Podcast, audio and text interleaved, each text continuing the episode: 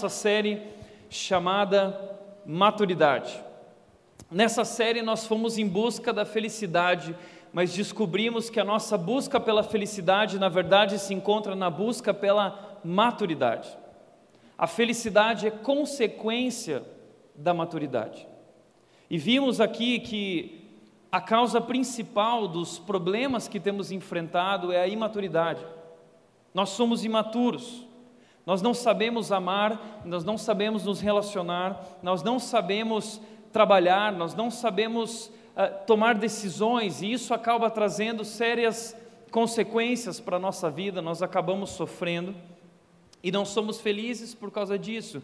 Então descobrimos que nós precisamos amadurecer, que o nosso alvo deve ser a maturidade, aprender a ter sabedoria e discernimento. Nós falamos aqui sobre quais são as marcas da maturidade, o que significa ser maduro, que não tem nada a ver com ser idoso ou já ser de mais idade, mas tem a ver com a sua postura diante da vida.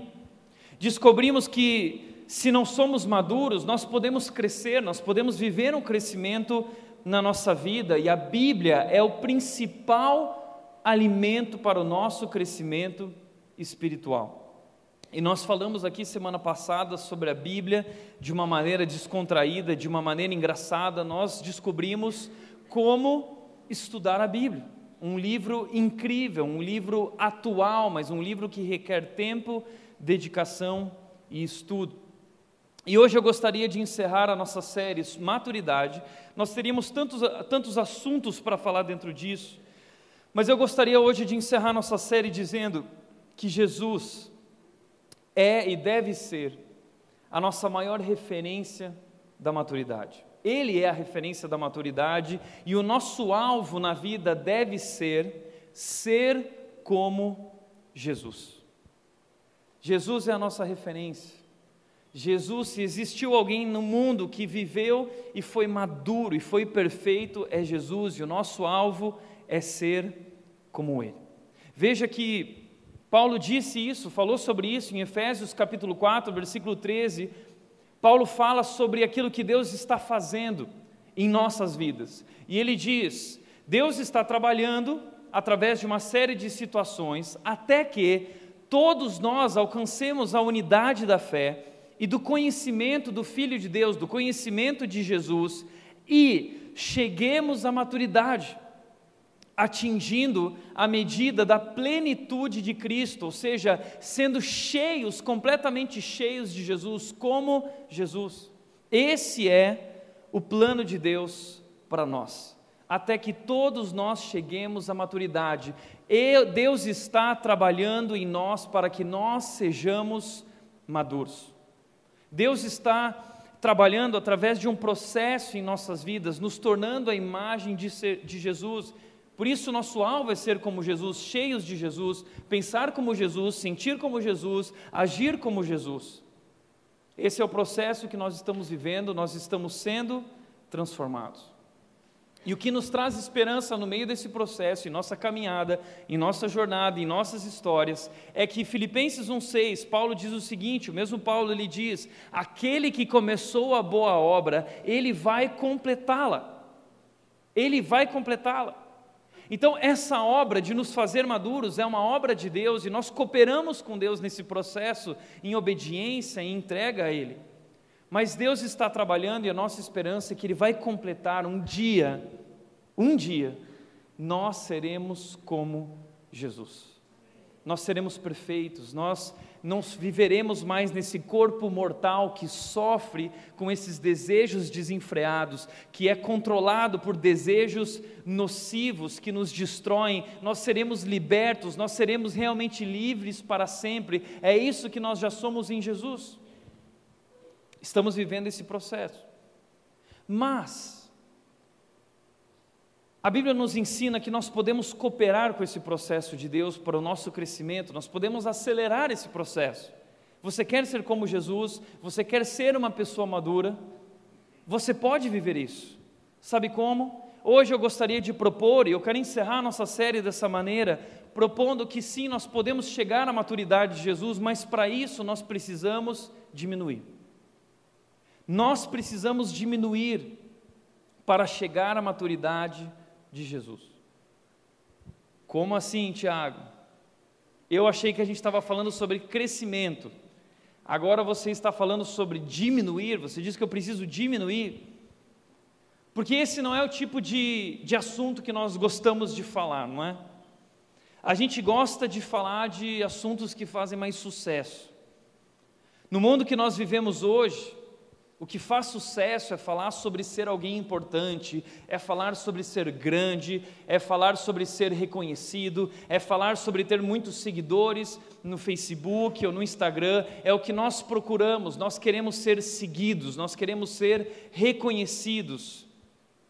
A gente gosta desse negócio de vitória, a gente gosta desse negócio de, como aquela música diz, a minha vitória tem sabor de mel. A gente não quer diminuir, a gente não quer perder, a gente quer crescer, a gente quer se tornar os bambambãs.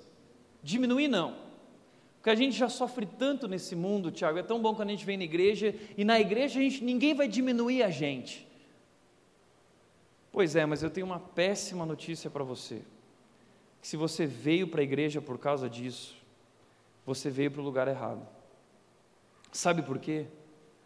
Porque a Bíblia diz que no reino de Deus é assim que as coisas funcionam. No reino de Deus, o maior é o menor. No reino de Deus, o primeiro é o último. No reino de Deus, aquele que quer ser o grande, o maior, ele precisa abrir mão da sua vida e servir. É isso que significa diminuir. Nós precisamos diminuir muito para chegar à estatura, à maturidade de Jesus. Mas como é isso, Tiago? O que você está falando? Eu quero entender melhor isso. É sobre isso que eu quero falar hoje com você aqui e eu quero te mostrar três novidades para a sua vida, três coisas novas. Nós gostamos de novidades, mas são três novidades transformadoras. Filipenses capítulo 2, versículo 1, você pode abrir a sua Bíblia lá, Filipenses, capítulo 2, versículo 1. E a primeira novidade transformadora que nós vamos entender ali é que hoje nós estamos em uma nova posição. Uma nova posição.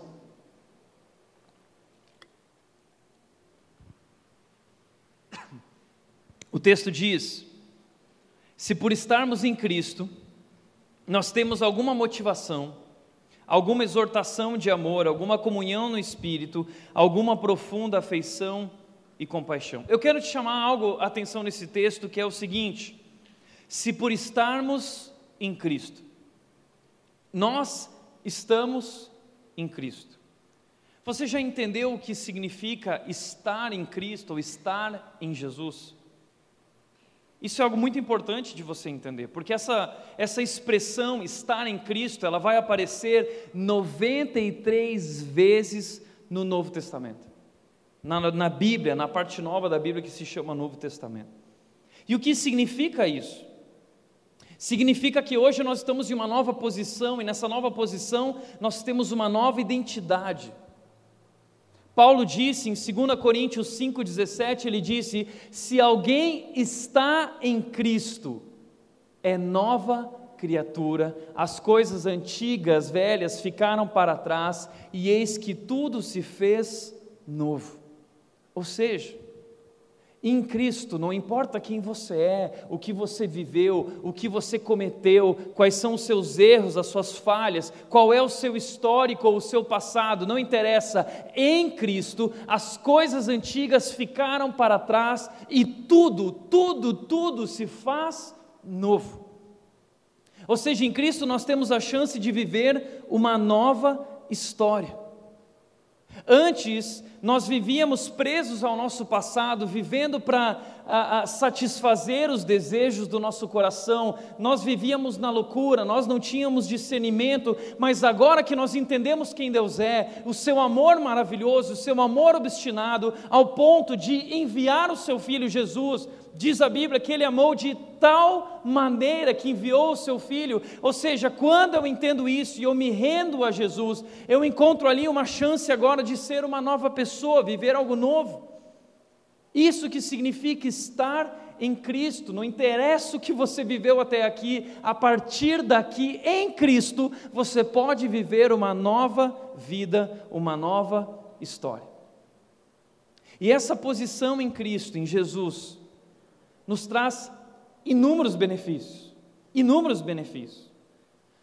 Paulo vai descrever em diversos trechos quais são esses benefícios. Em Romanos 8, ele vai dizer o seguinte: em primeiro lugar, já não há mais condenação para aqueles que estão em Cristo Jesus. Estar em Cristo Jesus, já não há mais condenação.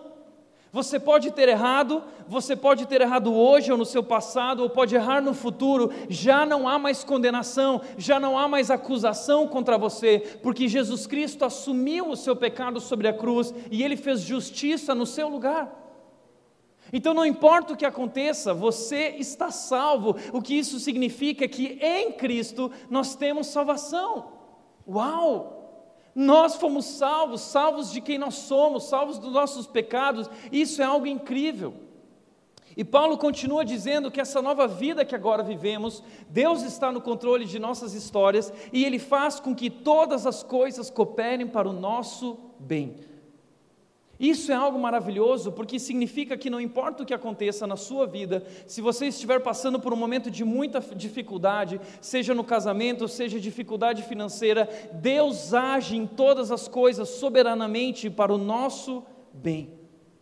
E nada, nada, diz Paulo, pode nos tirar dessa posição, nada pode nos separar do amor de Deus que está em Cristo Jesus, nada pode nos separar de Deus, nada pode tirar a nossa salvação. Ele diz que nós somos mais do que vencedores por meio daquele que nos amou, ele diz que nós temos nossas necessidades supridas nele, todas elas. Nós temos esperança, nós temos um futuro garantido, nós temos proteção por esse amor de Deus, nós temos esse amor sobre nós, o amor de Deus foi derramado sobre nós, nós temos todo o amor que precisamos, não precisamos de mais nenhum amor, porque nada nos falta em Cristo.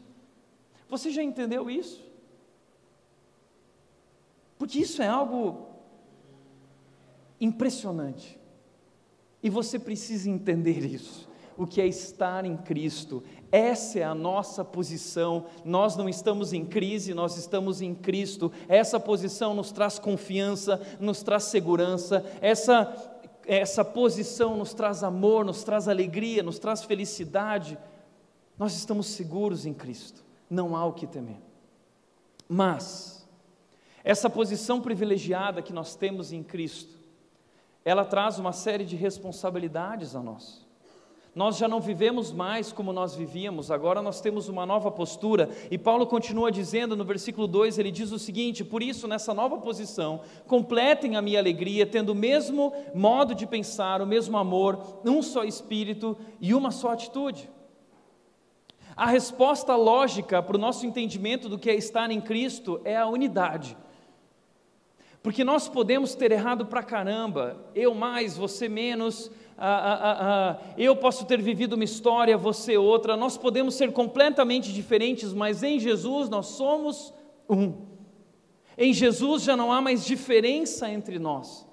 Em Jesus nós somos todos iguais. Em Jesus não existe aquele que é mais ou aquele que é menos, o que é pastor e o que não é. Diante de Deus todos são iguais e nós somos um, e esse é o desejo de Deus em nós, essa é a preocupação de Jesus, que nós sejamos um. Porque é através dessa unidade que nós testemunhamos sobre quem Jesus é e o seu amor. Jesus Cristo disse para os discípulos: É nisso que reconhecerão que vocês são meus seguidores, se vocês tiverem amor uns pelos outros e se vocês forem um. Então, essa posição em Cristo requer de nós unidade. Mas só o amor pode gerar unidade. E por isso nós precisamos nos amar e nos abraçar e viver de fato essa verdade, essa realidade. Mas a pergunta é, Tiago, como é possível ter o mesmo modo de pensar? Todo mundo pensa tão diferente, cada um tem a sua opinião. Será que isso não é uma utopia? Eu quero dizer que em Cristo não é. Porque agora já não existe mais o que eu acho, ou o que ele acha, ou o que aquele outro pensa. Agora em Cristo o que existe é o que Jesus pensa, Ele é o nosso critério, Ele é quem define o que é certo ou errado, não somos nós. O que vale não é a minha opinião ou a sua, mas a opinião de Jesus. É isso que nos une aqui, é esse modo de pensar de Jesus, e nós precisamos buscar pensar como Jesus, sentir como Jesus, amar como Jesus viver um só espírito em Jesus e ter uma só atitude, a mesma atitude em Jesus. Jesus nos une aqui. Nós podemos ser completamente diferentes, mas existe algo semelhante em nós. Nós temos Jesus, nós estamos em Cristo e isso nos faz iguais. Iguais. Por isso, certa vez um homem disse: no essencial, unidade, no não essencial, liberdade, e em todas as outras coisas, o amor. Mas nós somos um naquilo que é essencial, e nós somos um em Jesus, e Jesus é o nosso critério na vida cristã. Uma nova posição que nos coloca como um. Mas essa posição de unidade, ela requer de nós uma nova atitude a humildade. Ele continua dizendo nos versículos 3 a 4: Nada façam por ambição egoísta ou por vaidade, mas humildemente considerem os outros superiores a si mesmos. Cada um cuide não somente dos seus interesses, mas também do interesse dos outros. Porque existem alguns perigos que podem atacar e destruir a unidade. Quando Paulo escreveu essa carta à igreja de Filipe, Paulo estava alertando aquela igreja que existiam perigos, existiam tensões dentro da igreja. A união e a comunhão estava sendo atacada e ameaçada. Algumas pessoas estavam agindo com egoísmo, com inveja, com vaidade. Interessante isso, porque dois mil anos depois e parece que nada mudou. Nós continuamos vivendo essa realidade dentro das nossas igrejas, disputas, um querendo puxar para um lado, o outro querendo puxar para outro lado, um buscando o seu interesse, querendo aparecer mais do que o outro. Como ele diz aqui, nada façam por ambição egoísta. Pessoas que naquela época, e isso acontece ainda hoje, usavam a causa de Jesus em sua própria causa, em seu próprio benefício. Pessoas que estavam vivendo a missão de Jesus, mas por dentro viviam por uma missão oculta, se autopromover buscando reconhecimento, buscando uma posição privilegiada para que o seu próprio nome fosse reconhecido.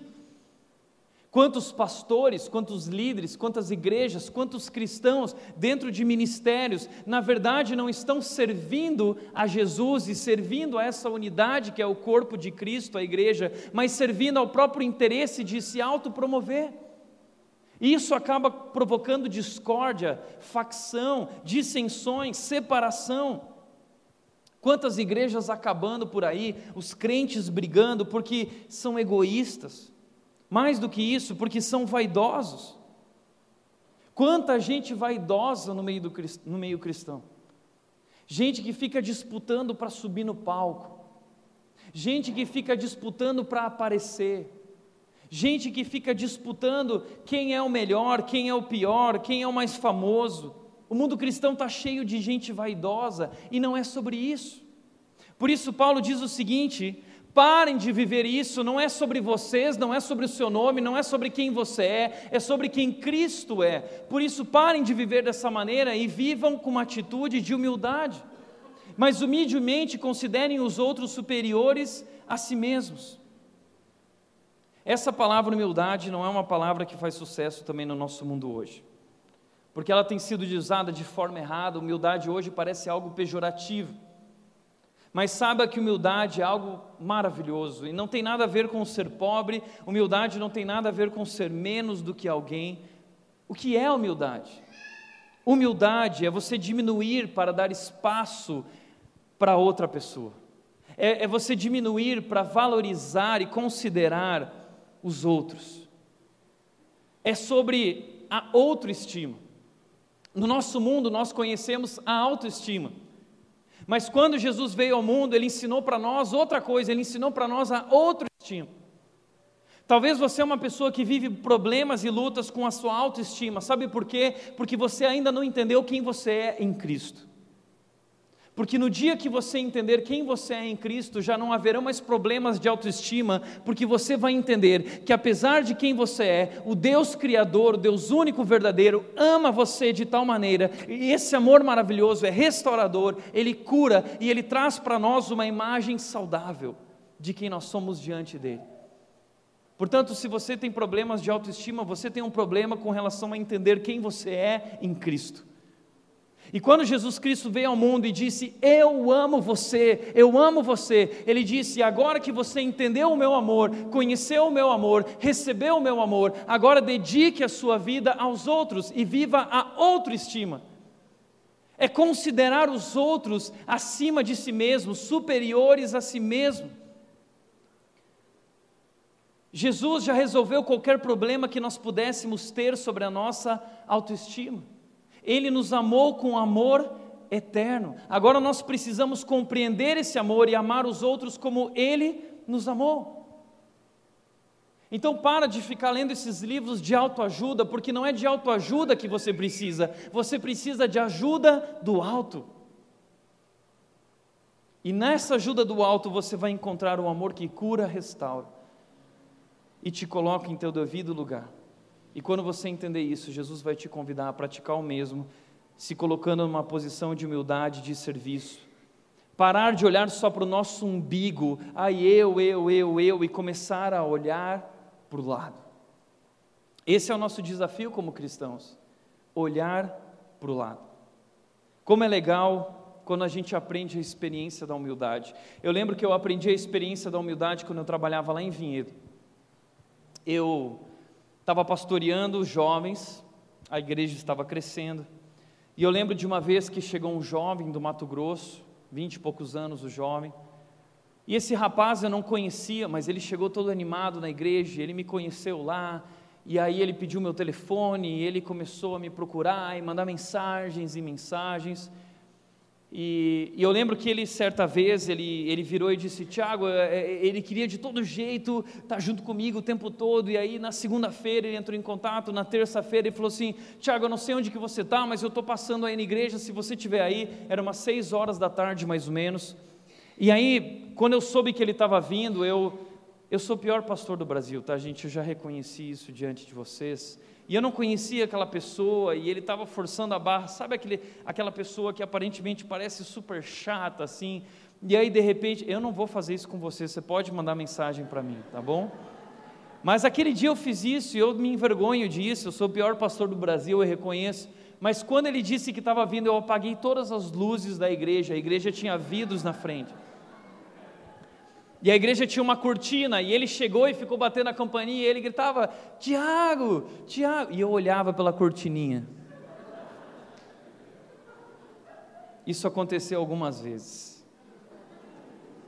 Até que chegou o domingo. E ele chegou para mim, e eu não tive como fugir. E ele veio e ele falou: Tiago, eu tenho algo que eu preciso te falar. Eu pode falar. E ele falou o seguinte: Tiago, Sabe por que Deus me trouxe para essa igreja? Ele me trouxe para eu servir você. O que eu quero dizer é que eu estou aqui, Tiago, e eu quero te servir no que você precisar. Se você precisar que eu carregue a sua mochila, eu vou carregar. Onde você for, eu quero estar junto te apoiando no seu ministério. Na hora que ele falou isso, eu quebrei a minha cara, eu fui lá no chão. E ali surgiu uma das maiores amizades que eu já vivi na minha vida. Ele era um cara humilde, e aquela humildade me quebrantou. Sabe por quê? Porque a humildade conquista as pessoas. E aquele cara me conquistou. E eu me senti tão mal depois de tudo que eu tinha feito. Mas sabe, pessoas orgulhosas afastam pessoas, mas pessoas humildes aproximam pessoas.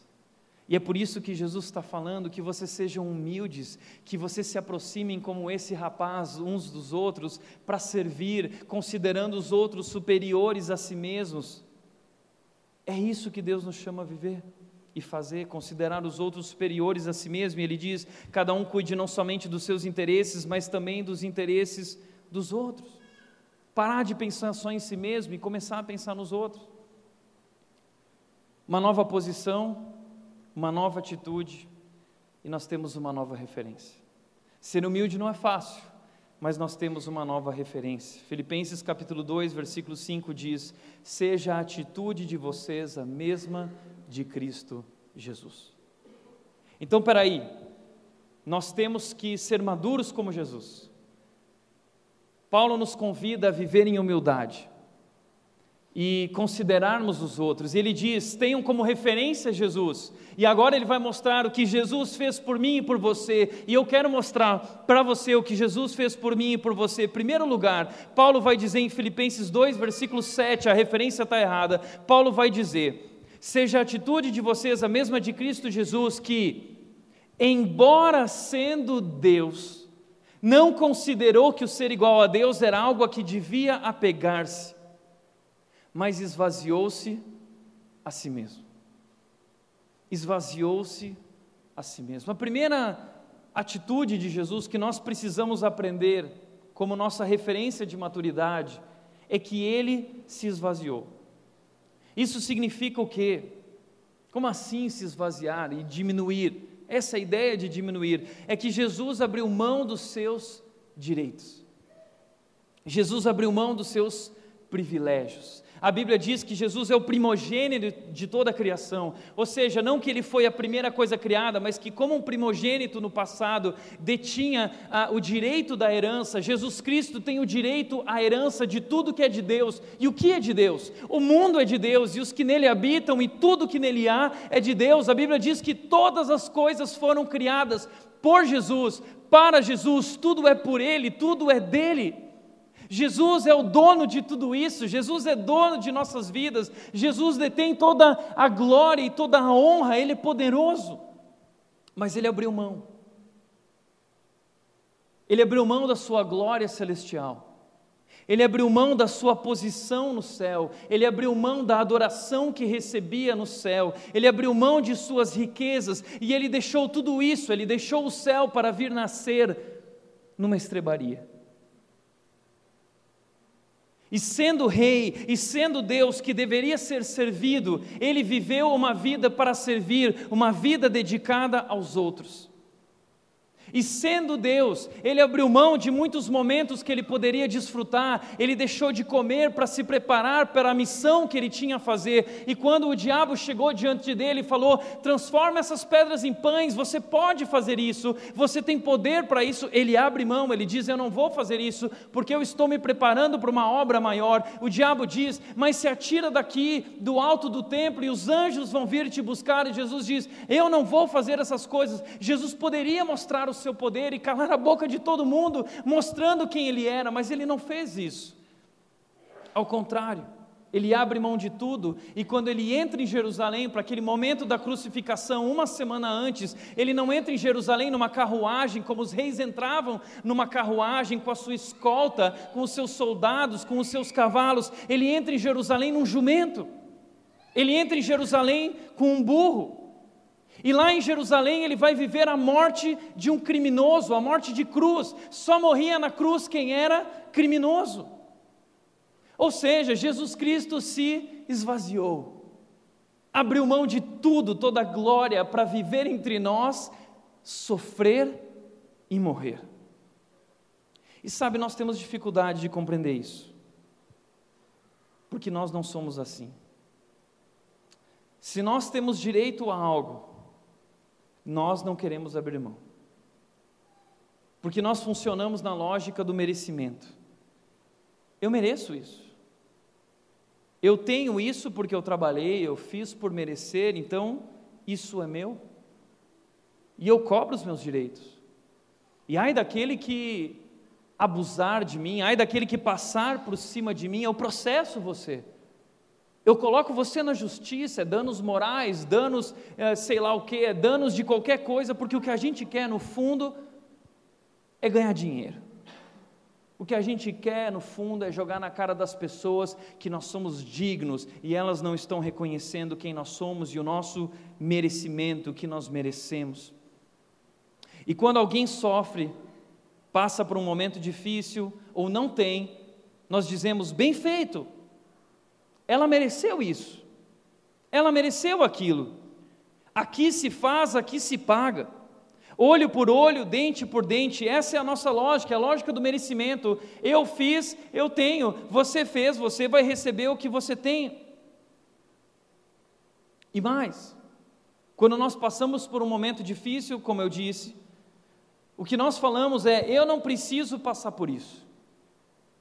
Eu não preciso me submeter a isso. E nós vivemos assim. Eu tenho o direito de ser feliz. E nós chegamos nos lugares com essa mentalidade do que nós merecemos e do que as pessoas nos devem, e as pessoas me devem respeito. E se não me deu bom dia na igreja, eu fico chateado, eu fico ofendido. Se deu oi para a pessoa do meu lado, mas não me reparou aqui do lado, eu fico ofendido. Você me deve, você me deve. Agora, o que Jesus está dizendo é que ele era Deus. O que Paulo está dizendo é que Jesus é Deus e ele merecia tudo mas ele abriu mão de tudo. Ele se esvaziou. Por que Jesus fez isso? Ele fez isso por amor a mim e por você. E ele está nos ensinando que ser cristão é viver isso, é se esvaziar. Ser cristão não é cobrar os nossos direitos, não é jogar da cara das pessoas, não é se posicionar dessa forma. Ser cristão é se esvaziar. Sabe por que você tem encontrado tanta dificuldade na sua vida? Porque você está vivendo na base desse merecimento e não do esvaziamento. E as pessoas estão sempre devendo algo para você. E sabe por que tem sido tão difícil a sua carreira? Porque você vive essa mentalidade do eu mereço, eu tenho o direito, porque o meu chefe ele vai contra a minha dignidade porque ele não entende quem eu sou, porque ele me acusa, porque ele não me reconhece. E no casamento? No casamento nós fazemos a mesma coisa. Ele não me valoriza, ela não me respeita, e eu não mereço ser tratada assim, eu não mereço ser tratado desse jeito, eu não preciso passar por isso, eu tenho o direito de ser feliz. E aí por isso o casal vive brigando e se separando, porque eu tenho direito, porque você não está agindo como deveria, e eu não, não, não preciso passar por isso. E na igreja? A gente chega na igreja uma situação acontece, e a gente fala assim: quem ela acha que ela é?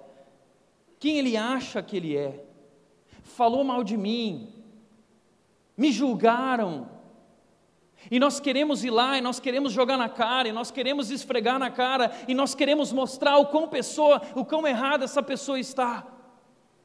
É isso que nós vivemos. Falou, vai pagar, aqui se faz, aqui se paga. Mas sabe qual foi a atitude de Jesus diante de tudo que fizeram contra ele? Ele se esvaziou. Sendo Deus, todo direito, perfeito, nunca errou mas ele se esvaziou. Sabe por que você está sofrendo tanto? Porque você não está vivendo o esvaziamento. E Jesus nos convida a se esvaziar. Em segundo lugar, além de Jesus se esvaziar, diz que ele se esvaziou e ele veio a ser servo, tornando-se semelhante aos homens. Deus rei, Jesus que é rei, dono de tudo isso, ele assumiu a forma de servo. E entre os discípulos, ele disse: Foi-me dada toda a autoridade nos céus e na terra. Ou seja, o que ele está dizendo é: eu sou o cara e não existe ninguém acima de mim. Depois de falar isso, ele se agachou e ele começou a lavar os pés dos discípulos. E Pedro ficou inconformado com aquilo, porque aquilo não fazia sentido. Isso vai contra a lógica, porque um rei deve ser servido. Agora, um rei que serve, um Deus que serve, que Deus é esse? Esse Deus é muito esquisito. Na série Vikings, quando os vikings eles chegam lá no monastério na Inglaterra, eles chegam matando todo mundo, eles chegam no templo lá do monastério e eles veem um crucifixo com Jesus. E aí um desses vikings vira e diz o seguinte, rindo e debochando, ele diz: "Esse é o Deus de vocês? Que Deus pequeno! Um Deus que morre? Que Deus é esse?" Porque os deuses do vikings eram deuses violentos. Aqui se faz, aqui se paga. Nós destruímos, nós somos os deuses, e vocês devem nos temer. Mas que Deus é esse? Todo-Poderoso que morre, que se esvazia, que se humilha, que serve. Esse Deus é muito pequeno. E é isso que Deus nos ensina como cristãos: que ser grande é ser pequeno. E quando a gente aprende a ser pequeno, a diminuir, a servir, que a gente cresce. E se tem algo que nos faz crescer e amadurecer, é esse serviço. Servir, servir. Se você é cristão há mais tempo, você sabe disso, você viveu isso. A fase da sua vida que você mais cresceu foi quando você se envolveu quando você se dedicou ao trabalho. Ali você teve experiências incríveis de crescimento, porque você diminuiu e você considerou os outros e você serviu como Deus te serviu. Servir exige diminuir. Mas servir, quando nós diminuímos, revela grandeza. Eu lembro que, quando eu vivi o meu chamado aos 14 anos, eu estava incendiado por Jesus e eu queria compartilhar esse amor. Eu queria levar isso ao mundo inteiro. E eu recebi um convite da PEC lá no Rio Grande do Sul e dos missionários da PEC para viajar pelo interior do Rio Grande do Sul, tão carente de Jesus. E eles me deram essa oportunidade e eu disse: Eu vou, eu vou. E eu nem sabia para onde eu estava indo. Mas eu lembro que uma das primeiras cidades que nós fomos foi na cidade de Tucunduva. E quando a gente chegou lá, era uma cidade tão pequena e tão pobre. E eu lembro que quando eu cheguei no local retirado, no meio do mato, tinha lá uma barraca, duas barracas, uma para os meninos, outra para as meninas. E ai se chovesse, porque a barraca nem tinha teto direito, tudo era aberto ali, os bichos entrando o tempo todo no meio daquele calor do verão. E aí, quando eu cheguei, eu percebi que me mostraram qual era a minha cama. Tinha um monte de saco cheio de fuligem. Eram sacos de cimento com fuligem dentro. E aquelas eram as camas. E eu nunca tinha visto aquilo. Eu falei assim: peraí, é aqui que eu vou dormir uma semana? Eu peguei minha mochila eu guardei a minha cama, o meu saco de fuligem, botei a mochila em cima. E nós fomos trabalhar e fazer as atividades, pregar, compartilhar o amor de Jesus. E chegou a hora do banho. E onde que é o banheiro? Primeiro lugar, o banheiro era num lugar muito distante, um cheiro ruim. Não tinha lugar para você se apoiar, era aquele buraco no chão. Eu lembro que na hora de tomar banho, nós fomos tomar banho, era num rio, um rio escuro, e eu fui lá com meu sabonetinho, a minha toalha, no meio do rio, tomar banho naquele rio, preocupado, morrendo de medo. Eu lembro que nós saímos de lá e certa vez nós fomos numa favela. E eu lembro que eu tinha, eu ia nas casas da favela, eu batia nas portas e as pessoas abriam a porta e elas falavam: "Vem aqui, senta aqui". Eu lembro de uma vez que uma mulher, ela pegou uma cadeira e falou: "Senta aqui". E quando eu olhei para a cadeira, a cadeira era toda suja e tinha vermezinhos passando ao redor da cadeira por baixo. E eu lembro que foi difícil sentar, eu fui sentando com muita, eu sentei. E ali eu comecei a compartilhar sobre Jesus.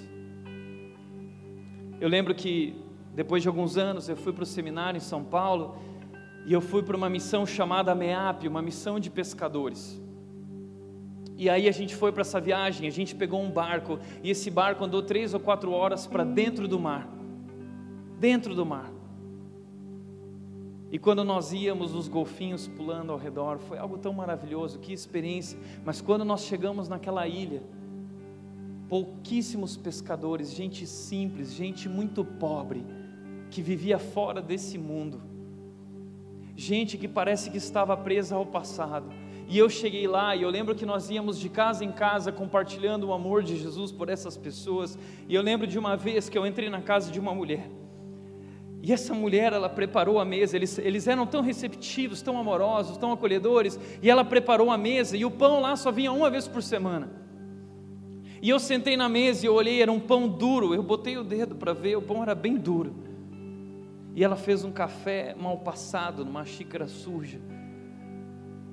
E ela, com a maior alegria, disse: Comam, por favor, comam. E ali nós começamos a, a comer aquele pão duro e tomar aquele café e compartilhar do amor de Jesus. Eu lembro que nós pegamos o barco e nós fomos para uma ilha mais distante. E para chegar nessa ilha, o barco tinha que parar num trapique, uma ponte bem simples. E a ponte era velha e bem comprida. E ela balançava. E a liderança, o pessoal disse: gente, por favor, um de cada vez e vão bem devagar, senão nós vamos cair com o trapique no mar. E as meninas foram na frente, elas iam bem devagar, bem devagar. E elas foram indo, foram indo e, e se amontoando lá no meio com medo. E eu sempre fui um cara muito ansioso, muito ativo, vamos logo, vamos logo. E de repente eu saí correndo, eu queria aprontar com todo mundo. Vocês vão ver que isso aqui não tem problema nenhum. E eu saí correndo naquele trapique. Quando eu cheguei perto das meninas, o trapique inteiro e todo o grupo que estava no trapique, todo mundo foi jogado no mar. Eu falei que eu sou o pior pastor do Brasil. Eu estou te contando histórias, você vai ver. As meninas e todo mundo olhou para mim indignado, indignado, indignado, e nós saímos e nós chegamos nas casas. E as mulheres das casas, elas saíram trazendo vestidos, roupa velha, bem simples. E chegaram nas meninas e disseram: Por favor, veste essa roupa, veste esse vestido. E elas não queriam vestir aquilo, imagina. E elas vestiram, e elas ficaram tão envergonhadas com aquilo, mas nós sentamos lá, elas com aquelas roupas, e nós molhados, e ali compartilhando o amor de Jesus, servindo aquelas pessoas. Mas ali naquele dia eu aprendi o que Jesus fez por mim. Ali eu experimentei o que Jesus experimentou. Jesus veio ao mundo para comer o nosso pão velho, nosso pão duro. Jesus veio ao mundo para andar no trapique velho. Jesus veio ao mundo para vestir a nossa roupa, comer o nosso pão, dormir no saco de fuligem, tomar banho no rio Jesus veio para o meio da nossa sujeira, Jesus veio para o meio da nossa podridão, sendo rei. A experiência que ali eu vivi, Jesus Cristo viveu quando chegou aqui. No meio dos vermes, no meio dos miseráveis, no meio desse lixo, desse mundo, dessa podridão, no meio dos pecadores, ele veio a ser servo e ele tornou-se semelhante aos homens. Ele se tornou homem, ele vestiu o nosso corpo, ele vestiu a nossa roupa, ele comeu o nosso pão duro, ele sentou na nossa cadeira suja, ele dormiu naquele saco de fuligem, ele tomou banho no rio. Esse é o nosso Deus, o Deus que se esvazia o Deus que se vazia para nos servir, Ele é a nossa referência. Ele se esvaziou, Ele serviu e Ele se sacrificou.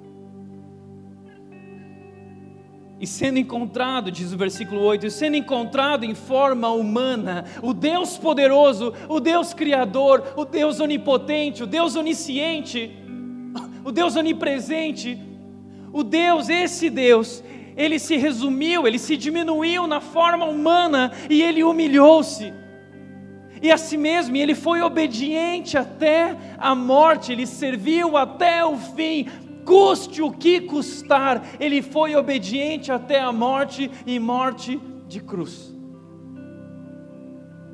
E sabe, às vezes eu vejo cristãos que se ofendem facilmente com qualquer coisa. Se você se ofende facilmente com qualquer coisa, você não é maduro e não entendeu quem você é, quem nós somos em Cristo. Você não entendeu nada sobre quem é Jesus e o que ele fez por você. Sabe por quê? Porque o nosso Salvador e Senhor, a nossa maior referência, ele foi rejeitado. Ele foi alvo de maledicência e de fofoca, ele foi acusado injustamente, ele foi traído, ele foi negado, ele foi preso. Ele foi açoitado, ele foi ridicularizado, ele foi cuspido, cuspiram na sua cara, fizeram ele carregar uma cruz e morrer na cruz de um criminoso, colocaram uma coroa de espinhos na sua cabeça, ridicularizando ele, colocaram aquela placa dizendo: O Rei dos Judeus, grande Rei que é esse Rei dos Judeus, porque o Deus poderoso se fez pequeno, mas ele era pequeno demais para ser Deus. Então crucificaram ele. E sabe o que Jesus fez? Naquela cruz, vendo tudo aquilo. Imagina isso. Deus poderoso que vem ao mundo e se esvazia para servir, esse Deus é rejeitado. A humanidade dá um tapa na cara de Jesus e crucifica Jesus. E sabe o que Jesus fez? Jesus não ficou ofendido.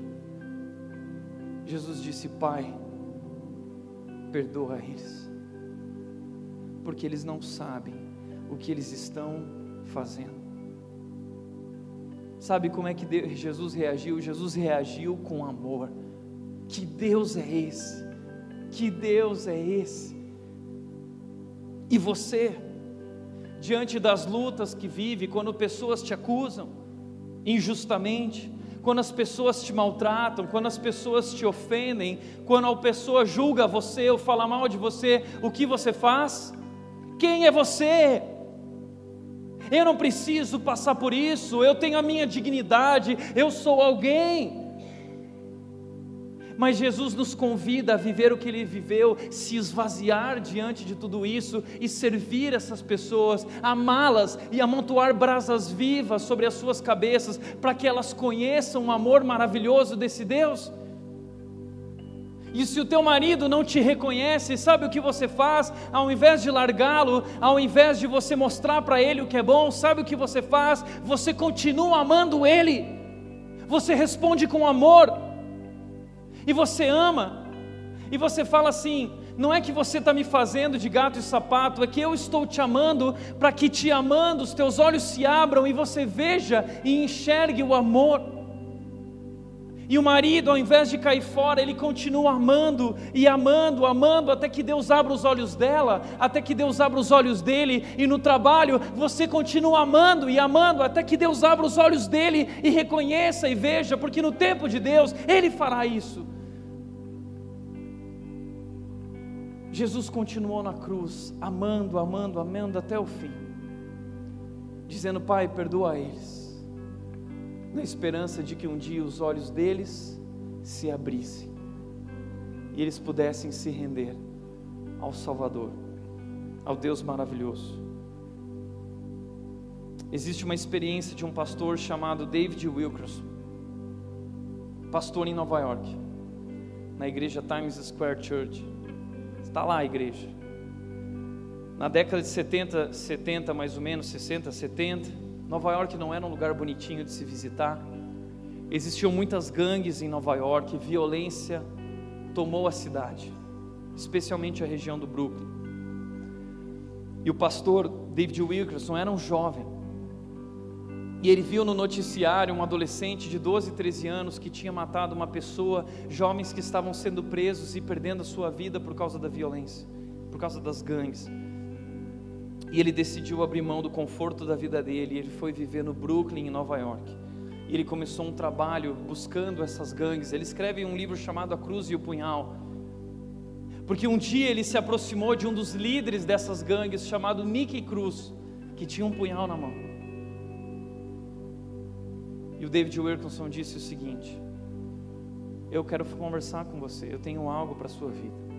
E começou a se aproximar dele. E esse homem, ele virou para ele, o Nick Cruz, e disse o seguinte: Não chega perto de mim, porque se você chegar perto de mim, eu vou matar você. E o David Wilkerson respondeu o seguinte: Você pode me matar, pode me cortar em mil pedaços e espalhar-nos pela rua, e cada pedaço de mim ainda vai amá-lo. Foi isso que Jesus fez por mim e por você. Jesus foi ferido, Jesus foi esmagado, Jesus foi dilacerado, ele fez tudo isso por amor. Que Deus é esse? Que amor é esse? Um Deus que abre mão de tudo, um Deus que se humilhou para vir atrás de mim, um miserável como eu. Essa é a graça de Deus, o favor imerecido, amor imerecido, amor obstinado, louco amor de Deus e é esse amor que nos motiva a viver e a ser um, e a se humilhar, a se esvaziar, a servir e se sacrificar. É isso que significa estar em Cristo. Por isso nós precisamos diminuir. Diminuir significa me esvaziar dos meus direitos, dos meus requerimentos, das minhas ambições egoístas, vaidades, ofensas, e me humilhar e servir e me sacrificar. Mas isso não é ruim, porque o texto termina dizendo que Jesus Cristo foi exaltado à mais alta posição depois de ser crucificado. E Deus lhe deu o nome que está acima de todo nome, isso é uma promessa na Bíblia. Por toda a Bíblia, essa promessa é recorrente. Ezequiel 21 diz: Os humildes serão exaltados. Jesus disse: Quem se humilha será exaltado. Pedro disse: Deus concede graça aos humildes, portanto, submetam-se à poderosa mão de Deus, humilhem-se debaixo da poderosa mão de Deus, para que Ele os exalte no tempo devido. Você não precisa fazer nada, você não precisa jogar na cara de ninguém, você não precisa provar nada por ninguém, porque Deus ama você. E Deus disse: humilhe-se, e eu vou te conceder graça, e eu vou te exaltar no tempo devido, do meu jeito. Deus fez isso com Jesus para que ao nome de Jesus todo joelho se dobre nos céus e na terra e debaixo da terra, e toda língua confesse que Jesus Cristo é o Senhor, para a glória de Deus Pai. Portanto, para refletir e praticar, em primeiro lugar, você já compreendeu quem você é em Jesus? Já compreendeu quão amado você é por Deus? Porque a Bíblia diz que esse Deus amou você de tal maneira tal maneira. Ah, se nós pudéssemos entender completamente esse tal maneira. Deus é louco por você. O amor de Deus é obstinado como David Wilkerson, que vai para o meio das gangues, Jesus Cristo veio viver no meio da nossa gangue, no meio da violência, no meio dessa podridão, ele se entregou por amor a mim e por você, por isso você já entendeu quem você é em Jesus, quão amado você é por Deus. Como você tem vivido? Você tem vivido com a mentalidade do merecimento ou você tem praticado o esvaziamento? Terceiro e último lugar, do que você precisa se esvaziar? Do que você precisa abrir mão? Assuma uma nova postura de servir como Jesus. Amém? Fecha os teus olhos.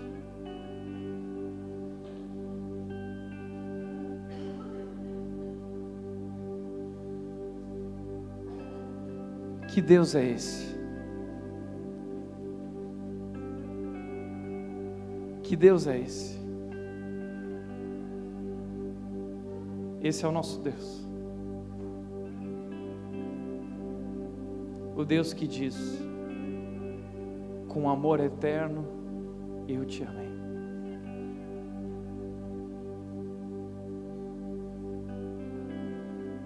Renda-se a esse amor maravilhoso que cura o nosso coração desesperado, que restaura a nossa autoimagem e que nos ensina a se humilhar, se esvaziar, servir e sacrificar e pagar o preço que for até a morte, para amar aquelas pessoas que Deus colocou ao nosso redor. Seja o marido, seja a esposa, seja o chefe, sejam os pais, seja quem for, considerar os outros superiores a si mesmo, diminuir. É isso que é ser como Jesus. E nós precisamos diminuir para ser maduros como Jesus. Assuma uma nova postura hoje. Se esvazie e aprenda a amar. Pai, eu quero te agradecer, Deus, por essa noite especial. Quero te agradecer pelo teu amor incrível e maravilhoso. Te agradecer porque, sendo Deus, abriu mão da tua glória, abriu mão da tua majestade, da posição que tu tinhas nos céus com tuas riquezas e a paz e todo o conforto celestial, e tu veio a este mundo, Deus, viver entre nós e vestir nossas roupas, dormir em nossa cama, comer a nossa comida.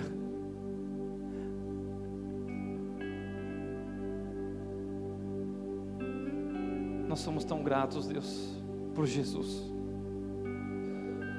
E nós nunca seremos capazes de entender o que Jesus passou. Mas nós já entendemos que foi por amor. E agora nós nos rendemos a esse amor. E nós queremos ser transformados por esse amor. E nós queremos aprender com Jesus a se esvaziar, a abrir mão, a servir, a se sacrificar, a amar as pessoas como tu nos amou em Jesus. Vem e trabalhe em nós, Deus. Nós queremos ser como Jesus. Nós nos rendemos a Ti, Deus. Em nome de Jesus, em nome de Jesus. O nome que foi exaltado.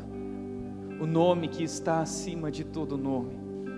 E agora, nesse momento, Deus, nós dobramos os nossos joelhos e nossas línguas agora vão confessar, cantando e adorando a esse Deus maravilhoso, exaltado nas alturas o nome de Jesus.